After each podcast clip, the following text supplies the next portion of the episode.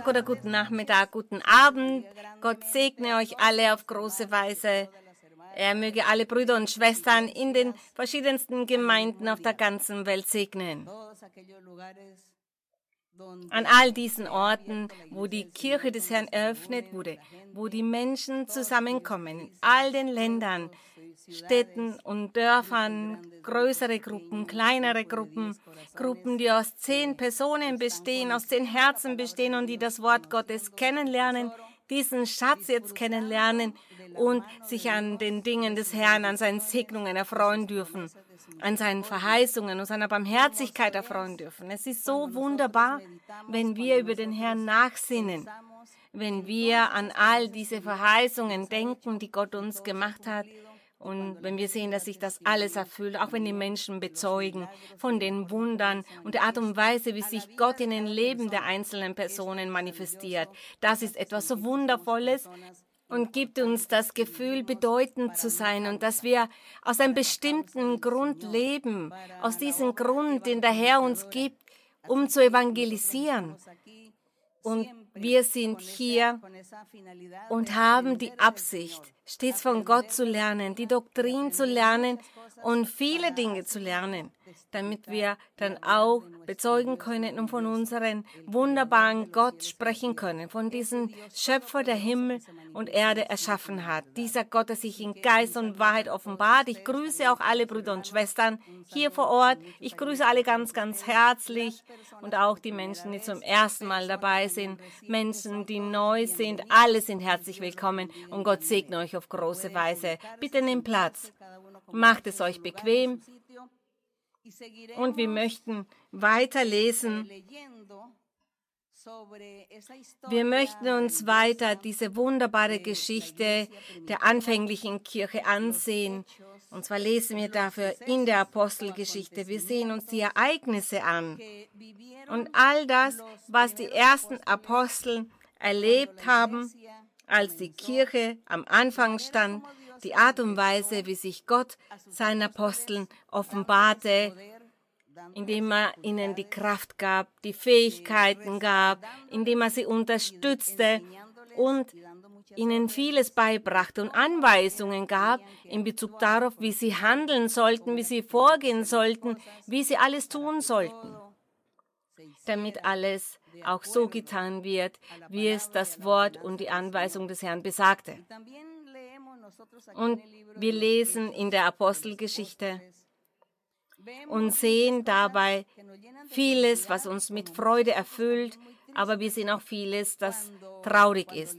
Wenn wir zum Beispiel sehen, wie die Aposteln verfolgt wurden, wie manche umkamen, wie manche geopfert wurden. Doch das war der Wille des Herrn. Gott wollte das so. Und in dem Kapitel, den wir heute lesen, das ist das Kapitel 12, Apostelgeschichte 12. Da werden wir uns etwas ansehen, das traurig ist, aber wenn wir uns die Verheißungen des Herrn ansehen, wenn wir uns ansehen, dass Gott alles bereits geplant hatte, er erlaubte, dass sich diese Dinge so ereignen. Und nach diesen traurigen Ereignissen, nach diesen Dingen, die so bedauerlich waren, das, was die Apostel durchgemacht haben. Wenn wir uns das Buch der Offenbarung dazu ansehen, da sehen wir, wie Gott Johannes offenbart hat, dass all jene, die gestorben sind oder die geopfert wurden, weil sie den Namen des Herrn verteidigt haben, dass die einen besonderen Platz im ewigen Leben dann erhalten. Dort bei Gott. Wir sehen, dass es diese Segnungen auch gibt. Das sehen wir in der Apokalypse, in der Offenbarung. Dann vergeht die Traurigkeit und die Trübsal, die wir empfinden, wenn wir in der Apostelgeschichte lesen. Daher, damit ihr nicht traurig werdet, wegen der Ereignisse hier in der Apostelgeschichte, solltet ihr die Apokalypse lesen, die Offenbarung lesen. Und da werden die Aposteln erwähnt. Es werden all jene erwähnt, die geopfert wurden, die gestorben sind wegen des Herrn während sie das Evangelium unseres Herrn Jesus Christus verteidigt haben. Und wir möchten nun starten mit der Apostelgeschichte Kapitel 12 und da steht folgendes. Um diese Zeit legte der König Herodes Hand an einige von der Gemeinde, sie zu misshandeln. Wir müssen bedenken, dass der König Herodes, augenscheinlich der König der Juden, der aber eigentlich von den Römern dazu ernannt worden war. Die Römer ernannten ihn zum König der Juden, aber das war nur um den Schein zu bewahren, nur um diesen Schein aufrecht zu erhalten, denn Herodes, er war nicht eine Person, die von Gott unterstützt wurde. Menschen haben ihn zum König ernannt. Und dieser König Herodes, er hat Hand angelegt an einige von der Gemeinde, um sie zu misshandeln. Und er tötete aber Jakobus, den Bruder des Johannes, mit dem Schwert. Herodes, er war neidisch, weil man ihm gesagt hatte, dass der König der Juden geboren worden war, dass der wahre König der Juden geboren worden war. Und daher hat dieser König, er hat alle Kinder unter zwei Jahren umbringen lassen. Damals war der Herr Jesus noch ein Kleinkind und Gott hat Josef und Maria aber im Traum offenbart, dass sie nach Ägypten fliehen sollen weil eben Herodes das Kind umbringen wollte. Daher sind sie nach Ägypten gereist und blieben dort, bis Herodes gestorben ist. Nach seinem Tod, da hat der Herr ihnen wieder die Anweisung gegeben, zurückzukehren nach Jerusalem. Das ist die Geschichte, damit wir wissen, worum es geht und wer das ist. Wir sehen, dass Herodes sehr neidisch war. Er hat gedacht, Jetzt kommt einer, der mir den Thron wegschnappen wird. Und Herodes, er hat Jakobus, den Bruder von Johannes, mit dem Schwert umbringen lassen. Und als er sah, dass es den Juden gefiel, fuhr er fort und nahm auch Petrus gefangen. Es waren aber eben die Tage der ungesäuerten Brote. Das war ein jüdisches Fest. Als er ihn nun ergriffen hatte, warf er ihn ins Gefängnis und überantwortete ihn vier Abteilungen von je vier Soldaten, ihn zu bewachen. Denn er gedachte, ihn nach dem Passafest vor das Volk zu stellen. Nach dem Gesetz Mose war es ja so, weil Gott Mose gesagt hatte, er hatte zu ihm gesagt, dass sie jedes Jahr zum Passafest einen Gefangenen freilassen sollten und dass sie auch eine Person, die eine schwere Tat begangen hatte, umbringen sollten. Wahrscheinlich die Person, die die schlimmste Sünde begangen hatte, die noch mehr Straftaten begangen hatte, dass diese Person geopfert werden sollte, und zwar zu der Zeit von dem Passafest. Jedes Jahr haben die Juden diese Tradition fortgeführt. Und Herodes, er hatte sich vorgenommen, dass er nach dem Passafest Petrus vor das Volk stellen würde, damit sie ihn umbringen. Und er wollte das tun. Er tat so etwas, um die Gunst der Juden zu erlangen. Vers Nummer 5. So wurde nun Petrus im Gefängnis festgehalten. Aber die Gemeinde, die Kirche betete ohne Aufhören für ihn zu Gott. Die Gemeinde betete für Petrus. Sie beteten zu Gott. Sie baten für ihn, damit Gott ihn schützt, weil er ja im Gefängnis war. Und wir heutzutage machen es genauso. Wenn traurige Dinge passieren, wenn es schlimme Trübsal gibt, dann beten wir zu unserem Gott. Und manches Mal sagen wir auch der Gemeinde, lasst uns alle für dieses Ereignis beten, damit Gott uns erhört, damit Gott uns segnet, damit Gott uns den Erfolg gibt. Gerühmt sei unser Herr. Wir beten immer zu dem Herrn und so wie er damals zu dieser Zeit das Gebet erhörte, so erhört er uns auch heutzutage. Deshalb, wenn wir das lesen, werden wir nicht neidisch auf das, was sich damals ereignete, auf diese großen Wunder und das, was Gott mit den Menschen damals machte, weil sich Gott heutzutage auf die gleiche Art und Weise offenbart. Er manifestiert sich genauso. Er ist der gleiche. Er ist der gleiche gestern und heute. Er tut das gleiche, was er gestern, heute tut und auch morgen und unsere große Hoffnung Unsere große Freude ist genau das. In Vers Nummer 6. Und in jener Nacht, als ihn Herodes vorführen lassen wollte, schlief Petrus zwischen zwei Soldaten mit zwei Ketten gefesselt und die Wachen vor der Tür bewachten das Gefängnis. Und siehe, der Engel des Herrn kam herein und Licht leuchtete auf in dem Raum. Wie wunderbar, wie wunderschön. Und er stieß Petrus in die Seite und weckte ihn und sprach, steh schnell auf. Und die Ketten fielen ihm von seinen Händen, gerühmt sei Gott.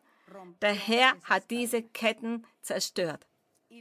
Und der Engel sprach zu ihm, gürte dich und zieh deine Schuhe an. Und er tat es. Und er sprach zu ihm, wirf deinen Mantel um und folge mir. Und er ging hinaus und folgte ihm und wusste nicht, dass das wahrhaftig geschehe durch den Engel, sondern meinte, eine Erscheinung zu sehen. Er dachte, dass er da eine Vision hatte, aber es war real. Der Engel hat sich ihm auf physische Weise da gezeigt. Er war verkleidet, sozusagen, wenn wir das so sagen können, er war verkleidet als Wache. Vers 10. Sie gingen aber durch die erste und zweite Wache und kamen zu dem eisernen Tor, das zur Stadt führt. Das tat sich ihnen von selber auf. Und sie traten hinaus und gingen eine Gasse weiter, und alsbald verließ ihn der Engel. Wir stellen uns das vor, wir stellen uns vor, wie das wohl gewesen ist.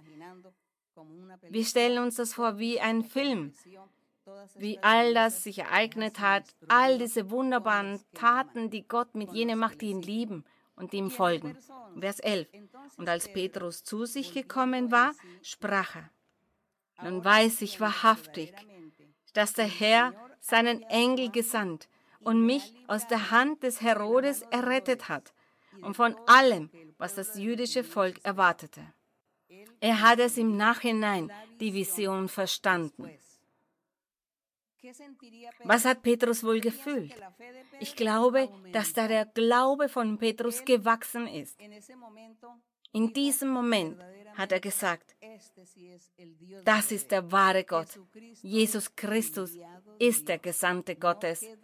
Da bleibt kein Zweifel mehr. Daran darf man nicht mehr zweifeln.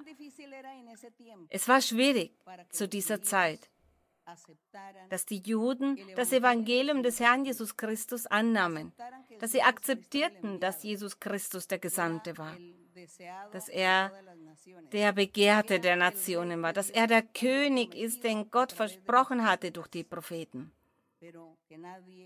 Aber keiner wollte das akzeptieren. Sie alle dachten, dass der Herr, dass der König von einer sehr reichen Familie abstammen würde, von einer sehr wohlhabenden Familie abstammen würde. Das ist das, was sie dachten. Sie haben auf diese Dinge geachtet und vielleicht ist es bis zum heutigen Tag so, dass sie glauben, dass der Messias von einer sehr wohlhabenden und bedeutenden Familie kommen würde. Und sie warteten und warten. Doch in der Zwischenzeit ist der Herr schon gekommen und er hat schon so vieles auf der Welt gemacht. Er hat sich vielen Menschen offenbart. Er manifestiert sich und es ist traurig, wenn man bedenkt, dass manche noch warten. Doch wir, wir genießen bereits hier die Anwesenheit Gottes. Wir erfreuen uns an seiner Kraft, an seiner Liebe und Barmherzigkeit. Wir genießen das bereits. Petrus hat es da verstanden, dass Gott sein Engel gesandt hatte, um ihn vom Gefängnis, vom Tod zu befreien. Vers 12. Und als er sich besonnen hatte, ging er zum Haus Marias, der Mutter des Johannes mit dem Beinamen Markus, wo viele beieinander waren und beteten. Sie waren beisammen und beteten für Petrus. Und als er aber an das äußere Tor klopfte, kam eine Magd mit Namen Rode, um zu horchen. Und als sie die Stimme des Petrus erkannte, tat sie vor Freude, vor Freude, vor Fröhlichkeit. Da tat sie das Tor nicht auf. Das heißt, sie war so außer sich, dass anstatt zu öffnen, ist sie wieder zurückgelaufen. Sie lief hinein und verkündete, Petrus stünde vor dem Tor. Und wir sagen, wie ist wohl dieser Moment gewesen? Diese Überraschung und die Emotionen und etwas zu erleben, das sie nicht gewöhnt waren zu sehen oder zu fühlen oder zu erleben. Und Gott, wie er sich da manifestierte, wie plötzlich Petrus vor der Tür stehen konnte, wo er doch im Gefängnis gewesen ist, ein Gefängnis, das er sicher war. Die hatten ja diese Sicherheitstore, alles aus Stahl. Keiner konnte diese Stahltüren oder Ketten zerstören, um zu entkommen. Das war unmöglich. Und plötzlich stand Petrus vor der Tür. Sie fragten sich, was ist da passiert? Das ist etwas Außergewöhnliches. Das ist das, was sie sich da fragte. Und sie lief zu den anderen und sie sagten, du bist doch von Sinnen. Sie sagten, du bist von Sinnen. Doch sie bestand darauf, es wäre so. Und da sprachen sie, es ist sein Engel. Petrus aber klopfte weiter an. Als sie nun aufmachten, sahen sie ihn und entsetzten sich. Sie waren sprachlos. Wie sollten sie denn nicht sprachlos sein? Sie waren sprachlos wegen des Wunders, das sie da erlebten. Er aber winkte ihnen mit der Hand, dass sie schweigen sollten, und erzählte ihnen, wie ihn der Herr aus dem Gefängnis geführt hatte, und sprach, verkündet dies dem Jakobus und den Brüdern. Dann ging er hinaus und zog an einen anderen Ort. Er musste fliehen. Er musste diesen Ort verlassen. Er musste die Stadt verlassen, eine andere Stadt aufsuchen, um Schutz zu erhalten. Denn es war sehr wahrscheinlich, dass Herodes dann sein Heer und seine Soldaten aussenden würde, um Petrus zu suchen. Und deshalb wollte er zu diesem Zeitpunkt dann an einem anderen Ort sein, um Schutz zu haben. Auch der Schutz durch die Barmherzigkeit Gottes, durch die Macht Gottes, durch die Liebe, die er für die Seinen hat. Und Gott manifestierte sich hier mit seiner großen Macht, denn all das, was der Herr da getan hat, dieses Wunder, ihn vom Gefängnis zu befreien, das hat der Herr auch getan, damit jene Ungläubigen, jene Untreuen, bemerken, dass Gott mächtig ist und dass seine Aposteln und diese Personen, die das Evangelium predigten, dass sie Menschen waren, die von ihm ausgesandt worden waren, damit sie daran nicht zweifelten. Der Herr tat das immer aus bestimmten Gründen. Er tat alles aus einer bestimmten Absicht, damit die Menschen glauben, damit sie alle sehen, dass sie da einen mächtigen Gott an ihrer Seite hatten. All diese Dinge kommen uns in den Sinn, wenn wir das lesen, wenn wir über die Kraft Gottes nachsinnen, über seine Offenbarung nachsinnen. Und Gott, er verspottet in gewisser Hinsicht die Wissenschaft, die Technik und er macht seine Wunder. Und so wie er als eine Frau geheilt hat, die eine sehr schlimme und lebensbedrohliche Krankheit hatte. Und sie hatte einen Traum, in dem sah sie, dass Gott sie heilen würde. Und er sagte im Traum, sie soll sich keine Sorgen machen, weil sie bereits geheilt ist. Sie ging wieder zum Arzt, ließ sich nochmals untersuchen und der Arzt wollte schon einen OP-Termin ausmachen und sie sagte, mein Herr, ich habe aber nicht mehr diese Krankheit und bat den Arzt um die Untersuchung. Und der Arzt sagte, was ist denn mit Ihnen los? Wahrscheinlich dachte er auch von ihr, dass sie verrückt ist. Und er ließ sie aber nochmals untersuchen und da hat er herausgefunden, dass sie gar nicht mehr krank war. Er war auch sprachlos. Der Arzt war sprachlos. Gerühmt sei unser Gott. Der Arzt war entsetzt, so wie es hier stand, und fragte, was ist denn passiert? Und sie sagte, ich gehe in eine Kirche, wo Gott spricht. Denn Gott hat mir gesagt, dass ich bereits geheilt bin. Und der Arzt sagte, ja, das ist so. Nehmen Sie mich in Ihre Kirche mit. Und sie sagte dann, natürlich nehme ich sie mit. Und als er in die Kirche kam, sprach Gott zu ihm. Er sprach zu ihm von dem tiefsten seines Herzens, von dem, was verborgen war. Und diese Person hatte ebenso ein Familienmitglied, das schlimm erkrankt war, die gleiche Krankheit hatte. Und für diesen Menschen konnte man nichts mehr tun. Die Medizin war da an die Grenzen geraten und als er sah, dass diese Frau aber geheilt worden war, sagte er, ich möchte auch, dass mein geliebter Mensch geheilt wird. Und er ging, damit Gott zu ihm spricht. Und dann ging er hinaus und sagte, ja, Gott existiert. Gott ist an diesem Ort. Und das ist das Wundervolle. Wenn Gott ein Wunder macht, dann sind es viele, die das bemerken und die davon Zeuge werden, von diesen Wundern werden sie Zeuge. Und viele werden ein Herz haben, das willig ist und werden sich zu Gott bekehren und Gott den Ruhm geben und werden sagen, ja, Gott existiert. Daher meinte ich, dass der Herr über die Wissenschaft auch spottet. Unser Gott ist nämlich mächtig, er macht so viele Dinge und deshalb glauben wir an ihn, gesegnet sei sein Name.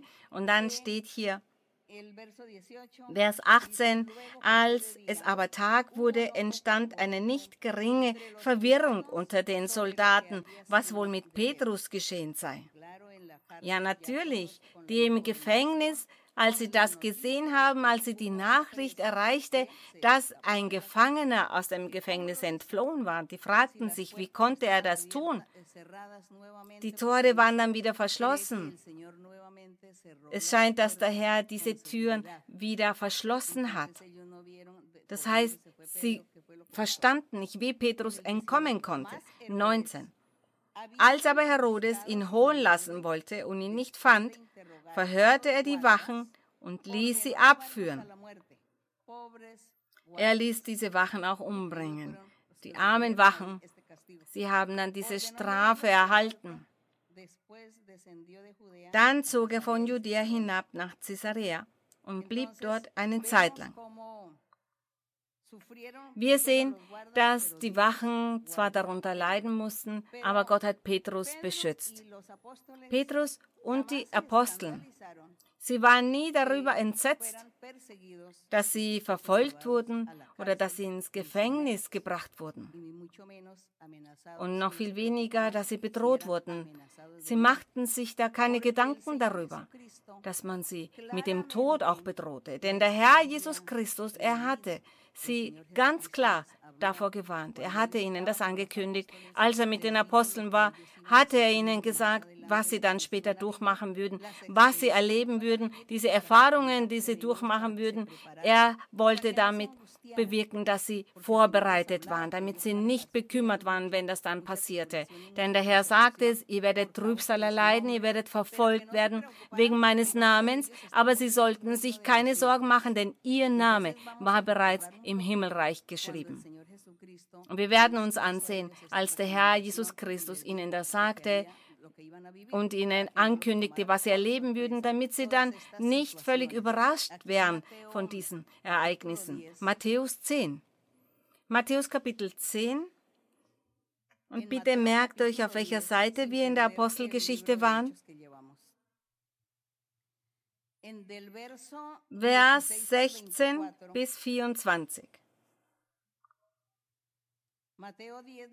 Matthäus 10, Vers 16 bis 24, da steht folgendes, siehe, ich sende euch wie Schafe mitten unter die Wölfe. Da sagte zu ihnen der Herr Jesus, als er mit den Aposteln war. Und er sagte, was ihnen dann in der Zukunft passieren würde, den Aposteln passieren würde. Er sagte, ich sende euch wie Schafe mitten unter die Wölfe, darum seid klug wie die Schlangen und ohne Falsch wie die Tauben. Hütet euch aber vor den Menschen, denn sie werden euch den Gerichten überantworten und werden euch geißeln in ihren Synagogen. Wenn das passiert, dürft ihr nicht bekümmert sein und nicht entmutigen und denkt auch nicht daran, von dem Weg abzukommen oder umzukehren von diesem Weg des Herrn. Diese Empfehlung hat er ihnen gegeben. Er sagte, das wird passieren. Und dann sagte er, und man wird euch vor Statthalter und Könige führen, um meinetwillen, ihnen und den Heiden zum Zeugnis zum Zeugnis, diesen Statthaltern und Königen zum Zeugnis und auch den Heiden zum Zeugnis. Denn die Aposteln, sie würden ja verfolgt werden, sie würden misshandelt werden, aber Gott würde sich auch durch diese Ereignisse manifestieren, und zwar mit vielen Wundern und das würde sichtbar sein. Das würde sich auch verbreiten. Diese Nachricht würde sich in der ganzen Stadt und auf viele andere Dörfer verbreiten. Und so würden sie wissen, und erkennen, dass der Messias gekommen war, dass Jesus Christus von Nazareth da war, dass es Wunder gab, Zeichen gab und dass die Aposteln die Personen waren, die die Kraft hatten und die auch viele Wunder taten. Und dass es wahr ist, dass Gott existiert, wegen dieser außergewöhnlichen Dinge, die Gott dann machen würde. Das heißt, die Verfolgung. Und das alles würde dazu führen, dass viele dann Gottes Kraft sehen würden, seine Manifestation sehen würden. Und die würden dann sagen, ja, Gott existiert. Und diese Aposteln predigen somit die Wahrheit Gottes. Auf die eine oder andere Weise würden dann viele Menschen, die von diesen Ereignissen erfahren haben, auch an das Wort Gottes glauben. Und viele haben sich zu dem Herrn bekehrt. Somit war das dem Königen zum Zeugnis und auch den Heiden zum Zeugnis, damit sie sehen, dass es Jesus Christus gibt Jesus Christus als der Sohn Gottes und als der Weg, der zum ewigen Leben führt. Und im Vers 19, wenn sie euch nun überantworten werden, das sagt er zu den Aposteln, wenn sie euch überantworten werden, so sorgt nicht, wie oder was ihr reden sollt, denn es wird euch zu der Stunde gegeben werden, was ihr reden sollt. Er hat ihnen versprochen, dass der Herr sie dann unterstützen würde und ihnen das Wort geben würde. Das Wort, das sie da in diesem Moment sagen sollten. Das alles können wir in der Apostelgeschichte nachlesen. Und wir werden auch weiterhin in der Apostelgeschichte lesen und sehen, wie Paulus auch vor wichtigen Personen stand und vom Wort Gottes sprach und von ihm predigte und wie alle erstaunt waren über seine Doktrin, über die Art, wie er sich ausdrückte und die Art und Weise, wie er diese vollkommene Lehre des Herrn auch erklärte. Sie waren verwundert und sie fragten sich, wo haben diese Menschen studiert und sich vorbereitet, um sich so auszudrücken. Doch es war der Herr, der Geist des Herrn, der den Mund der Aposteln einnahm und durch sie zu sprechen, nicht nur von den Aposteln, sondern auch durch all jene, die im Herzen bereit sind, Gott zu dienen. Der Geist des Herrn wird in ihren Mund sein, um zu lehren, um zu orientieren, um zu predigen und auch um Wunder und Zeichen zu machen. Das ist das, was Gott all seinen Nachfolgern versprochen hat. Gerühmt sei der Name des Herrn. Er sagte, zu der Stunde wird euch gegeben, was ihr reden sollt. Denn nicht ihr seid es, die da reden, sondern eures Vaters Geist ist es, der durch euch redet. Gerühmt sei unser Gott. Wir sind so stolz darauf. Wir sind stolz darauf, diesen wahrhaftigen Gott zu haben, der mächtig ist, der sich erniedrigt. Der Herr erniedrigt sich nämlich, wenn er unsere Lippen nimmt und durch unseren Mund spricht. Das ist doch das Schönste, das es geben kann. Wir sind nur Menschen. Wir sagen, wer sind wir schon? Wir sind doch nichts. Wir verdienen das nicht. Doch so groß ist die Liebe Gottes. Das ist sein Wort, seine Pläne, seine Versprechen. Das ist das, was er bestimmt hat. Und er wird es erfüllen. So wird er das machen. Und in Vers 21, da sagt er, es wird aber ein Bruder den anderen zum Tod überantworten. Das heißt, er hat angekündigt, dass auch wenn es ein Bruder ist, der Jude ist, dass dieser dann den Bruder, der sich zum Evangelium des Herrn Jesus Christus bekehrt hat, überantworten ist. Das heißt, ihn übergeben wird, damit er umgebracht wird, obwohl sie Geschwister waren. Aber in diesem Moment wird es der Person nichts ausmachen, sondern das wird passieren wegen der Religion. So sagte er es. Deshalb meinte es wird aber ein Bruder den anderen zum Tod überantworten, der Vater das Kind. Auch davon hat man schon gehört. Wir sehen das in der Geschichte. Wenn sich das Kind zum Evangelium bekehrt und da der Vater einer anderen Religion angehörte, vielleicht damals Jude war, dass er dann trotzdem das Kind überantwortet mit dem Tod übergeben wird, weil dieses Kind an Jesus Christus glaubt. Wie traurig. Und dann sagt er, und die Kinder werden sich empören gegen ihre Eltern und werden sie zu Tode bringen. Das heißt genauso. Die Kinder, die damals zum Judentum gehörten, und ihre Eltern sich aber zum Christentum bekehrt haben, dann wäre es ihnen auch egal, dann würden sie sie trotzdem dem Tod übergeben. Das alles hat der Herr den Aposteln angekündigt. Er sagte, das wird passieren, aber ihr dürft nicht entmutigen. Ihr dürft euren Glauben nicht verlieren. Ihr müsst weitermachen und feststehen, denn die Kraft Gottes wird euch beschützen.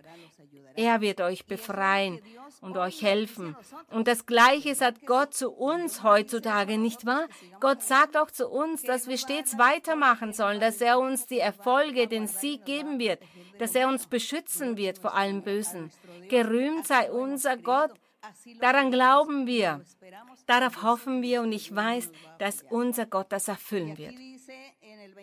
Und dann steht in Vers 22, und ihr werdet gehasst werden von jedermann um meines Namens willen. Wer aber bis an das Ende beharrt, der wird selig. Das heißt, man muss stets weitermachen. Wir dürfen nicht Acht geben auf die Trübsal, auf die schwierigen Momente. Wir dürfen nicht auf das achten, was sich ereignet. All das wird uns passieren auf unserem Weg, in unserem Leben. Doch wir müssen mutig sein, wir müssen stark sein und stets weitermachen und uns all dieser Trübsal stellen, all diesen Problemen und diesen Situationen stellen und weitermachen und kämpfen und stets vorwärts marschieren und Gott dienen, denn wir wissen, dass wir mit Gott viel mehr gewinnen. Und Gott er wird uns helfen. Und wir sollen bis zum Schluss ausharren. Bis zum Schluss unserer Tage, so sagte er es auch zu seinen Aposteln. Er sagte, wer bis an das Ende beharrt, der wird selig sein. So ist es auch heutzutage. Das Gleiche sagt uns der Herr, dass wir ausharren sollen. Bis zum Schluss sollen wir ausharren. Und in Vers 23 da hat er ihnen auch Anweisungen gegeben und gesagt, wenn sie euch aber in einer Stadt verfolgen, so flieht in eine andere. Wahrlich, ich sage euch, ihr werdet mit den Städten Israels nicht zu Ende kommen, bis der Menschensohn kommt. Das heißt, bis sie nicht alle Städte aufgesucht haben. Etwas, das nicht passieren wird. Und bis zum heutigen Tag ist das noch nicht passiert, dass alle Orte aufgesucht wurden. Und bis alle das Wort des Herrn gehört haben, sein Evangelium gehört haben. So hat es Gott erlaubt. Wir wissen nicht warum. Und nach 2000 Jahren stehen wir hier und wir vertrauen auf Gott, wir glauben an ihn, wir warten auf seine Verheißungen. Es macht uns nicht so große Sorgen, wenn wir an das Kommen des Herrn denken, sondern wir sorgen uns vielmehr darum, wie unser alltägliches Leben ist.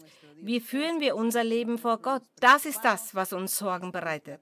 Und da bemühen wir uns, stets weiterzumachen, nicht zu entmutigen und heilig zu sein, vollkommen zu sein, dass wir Tag für Tag uns im Geistlichen weiterentwickeln und vorwärts kommen, denn wir wissen, dass Gott uns eines Tages die Krone des Lebens geben wird, er wird uns segnen und ob wir am Leben sind, wenn der Herr kommt oder nicht mehr am Leben sind, werden wir dennoch bis dahin unseren Kampf geführt haben und gesiegt haben und dann von der Anwesenheit Gottes stehen dürfen. Das ist das, was wir anstreben.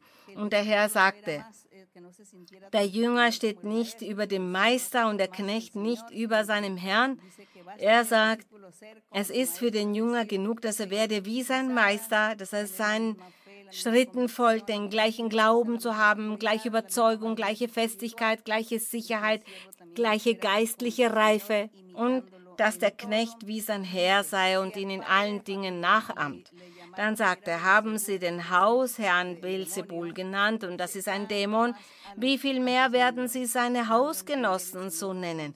Der Herr, er hat sie damit trösten wollen und er sagte zu ihnen, wenn der Hausherr gemeint ist, der Herr Jesus Christus, wenn er verleumdet wurde, wenn von ihm gesagt wurde, er sei ein Dämon und dass er durch den Dämon diese Taten vollbrachte, er sagte, wie viel mehr werden sie das mit seinen Nachfolgern, mit seinen Gläubigen tun? Mit euch, meine lieben Aposteln und Jünger. Auch mit euch werden sie das Gleiche tun. Sie haben es mit mir getan, mit euch werden sie das Gleiche tun, aber macht euch keine Sorgen, bleibt fest und macht weiter. Und heute stehen wir hier vor der Anwesenheit Gottes Und auch wir versuchen, diesen Schritten unseres Meisters zu folgen. Unser Meister wird auch zu uns sagen, macht euch keine Sorgen. Ich wurde verfolgt, ich habe Schmerzen durchgemacht, ich wurde geopfert.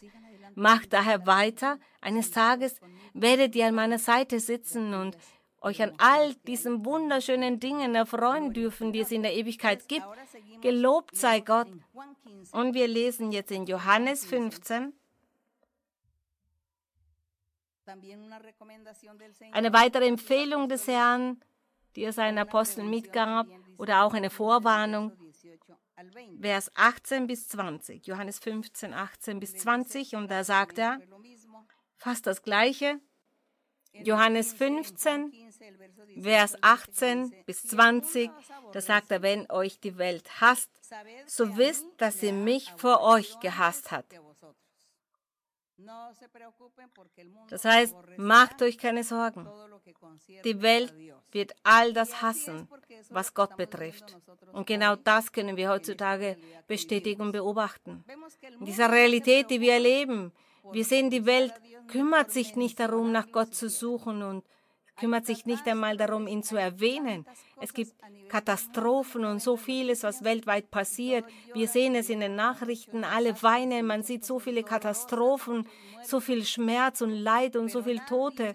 Aber keiner sagt, ich habe zu Gott gebetet, ich habe ihn angefleht, ich flehe zu Gott, damit er uns hilft. Niemand sagt das. Keiner denkt an Gott und wahrscheinlich schämen sie sich, an Gott zu denken, weil sie dafür dann kritisiert werden, dass die Menschen dann sagen, ach, schau, der glaubt an Gott. Das ist doch traurig. Doch wir, uns ist es nicht peinlich. Wir, wir verkünden in die vier Himmelsrichtungen den Namen des Herrn. Und wir betonen, dass unser Gott mächtig ist und dass er der Einzige ist, der uns beschützen kann, der uns helfen kann, der uns segnen kann. Und in den schwierigen Zeiten, wenn es Katastrophen gibt und so vieles, was auf der Welt passiert aufgrund der Naturgewalten, dass Gott in all dem bei uns sein wird und uns beschützen wird. Er wird nicht zulassen, dass wir umkommen. Gerühmt sei unser Gott. Und er sagt, wenn euch die Welt hasst, so wisst, dass ihr mich vor euch gehasst hat. Wäret ihr von der Welt, so hätte die Welt das ihre lieb. Weil ihr aber nicht von der Welt seid, sondern ich euch aus der Welt erwählt habe, darum hasst euch die Welt. Macht euch keine Sorgen, lasst euch davon nicht bekümmern, macht stets weiter, das sagte der Herr und das sagt er auch heutzutage zu uns, gelobt sei sein Name. Nun lesen wir wieder weiter in der Apostelgeschichte in dem Vers 20 und schließen dann damit ab. Wir sehen, dass Petrus und die Aposteln, die dort versammelt waren, dort an diesem Ort waren und die, die für Petrus beteten, die wussten, sie alle wussten, dass sich das ereignen würde. Für sie war das nichts Neues.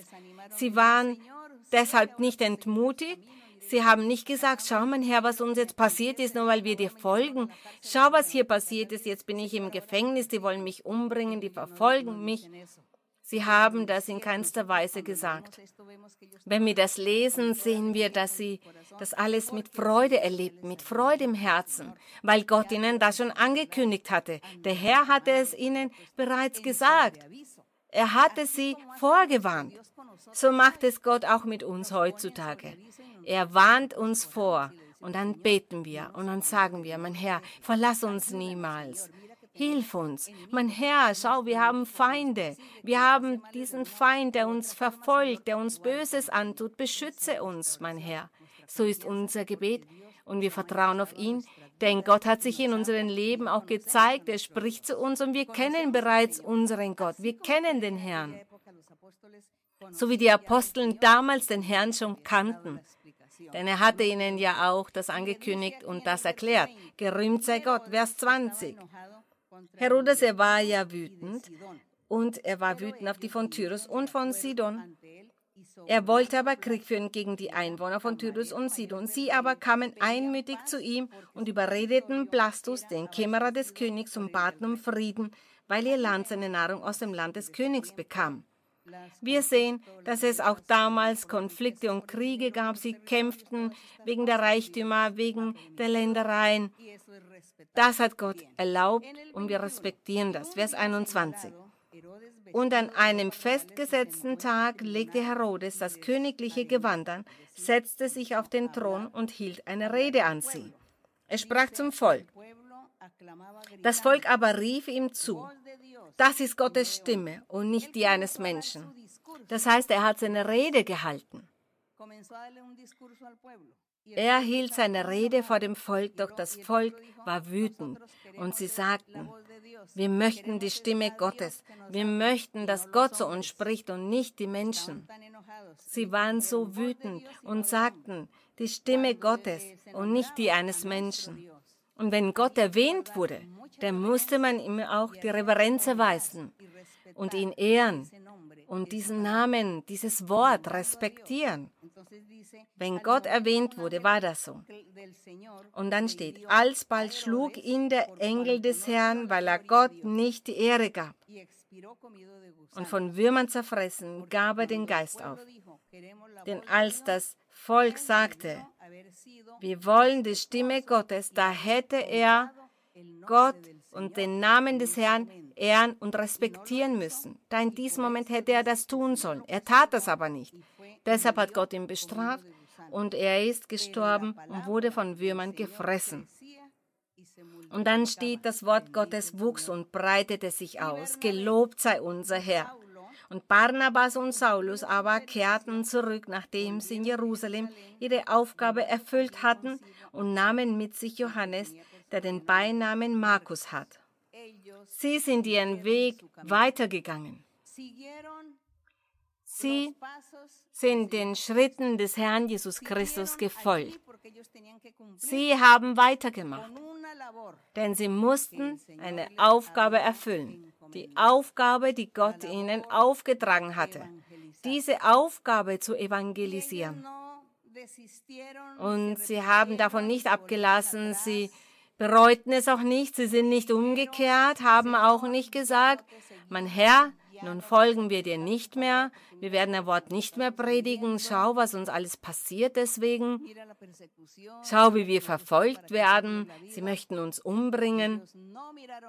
Sie haben nicht auf all diese Dinge geachtet, sondern sie schauten stets auf Gott und haben weitergemacht. Was für ein großes Beispiel, welch Zeugnis für uns. Seither sind über 2000 Jahre vergangen. Und heutzutage spricht Gott auch zu den Menschen. Gott spricht zu uns. Gott spricht noch immer durch Visionen, durch Träume, durch die prophetische Rede, durch die Gaben des Geistes. Gott macht auch heute Verheißungen. Er erfüllt sie. Er macht Wunder, er macht Zeichen. Er nutzt Männer und Frauen, die ein gutes Herz haben. Die nutzt er, um zu evangelisieren. Das macht unser Gott. Diesen Gott, den wir heutzutage haben, und er ist der gleiche von gestern, der gleiche Gott, den Mose hatte, den Abraham hatte, den Isaac und Jakob hatte. Es ist der gleiche Gott, den wir heute hier haben. Gesegnet sei unser Herr. Der Ruhm ist für Gott.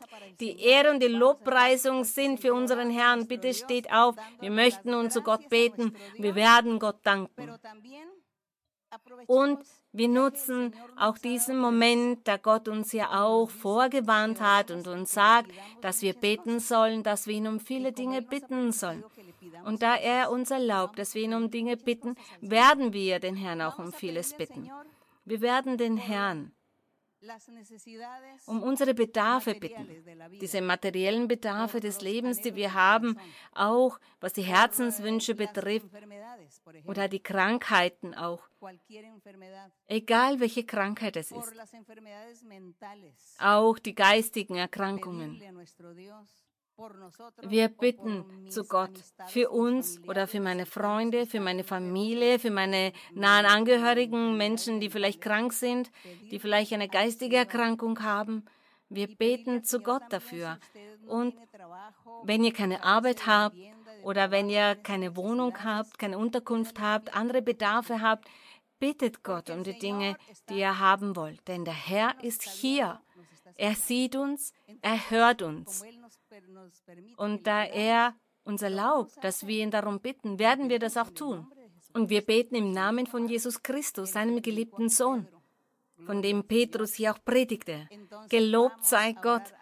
Wir werden nun zu Gott beten, und zwar vom ganzen Herzen und von, mit ganzem Glauben, mit unserem ganzen Vertrauen auf ihn. Heiliger Vater, himmlischer Vater, Vater unseres Herrn Jesus Christus, in diesem Moment treten wir vor deiner Anwesenheit, um dir die Ehre, um dir den Ruhm und die Lobpreisung zu geben, um deinen Namen zu preisen, um dich zu loben, um dich zu segnen. Und zwar in allen unseren Lebensbereichen, in jeglicher Hinsicht möchten wir dich loben. Du bist gerecht, du bist barmherzig. Wir danken für deine Liebe. Wir danken für deine wunderbaren Verheißungen. Wir danken für dein Wort, für all das, was du uns gesagt hast, das, was du erfüllt hast. Wir danken für deine göttliche Offenbarung. Mächtiger Vater, du bist der Schöpfer und der Eigentümer vom ganzen Universum. Du bist unser göttlicher Hirte, der König der Könige und der Herr der Herren. Mein Herr, in diesem Moment beten wir zu dir vom ganzen Herzen. Wir brauchen, mein Herr, dass du deine mächtige Hand ausstreckst und dass du deine mächtige Hand über uns alle legst über alle Tausenden, alle Tausende, die in diesem Moment diese Lehre, diese Predigt ansehen. Und dass du segnest und dass du heilst und dass du befreist. Nimm Hexereien und Zaubereien und die Flüche. Nimm Krankheiten, die unheilbar sind. Zerstöre jede Krankheit.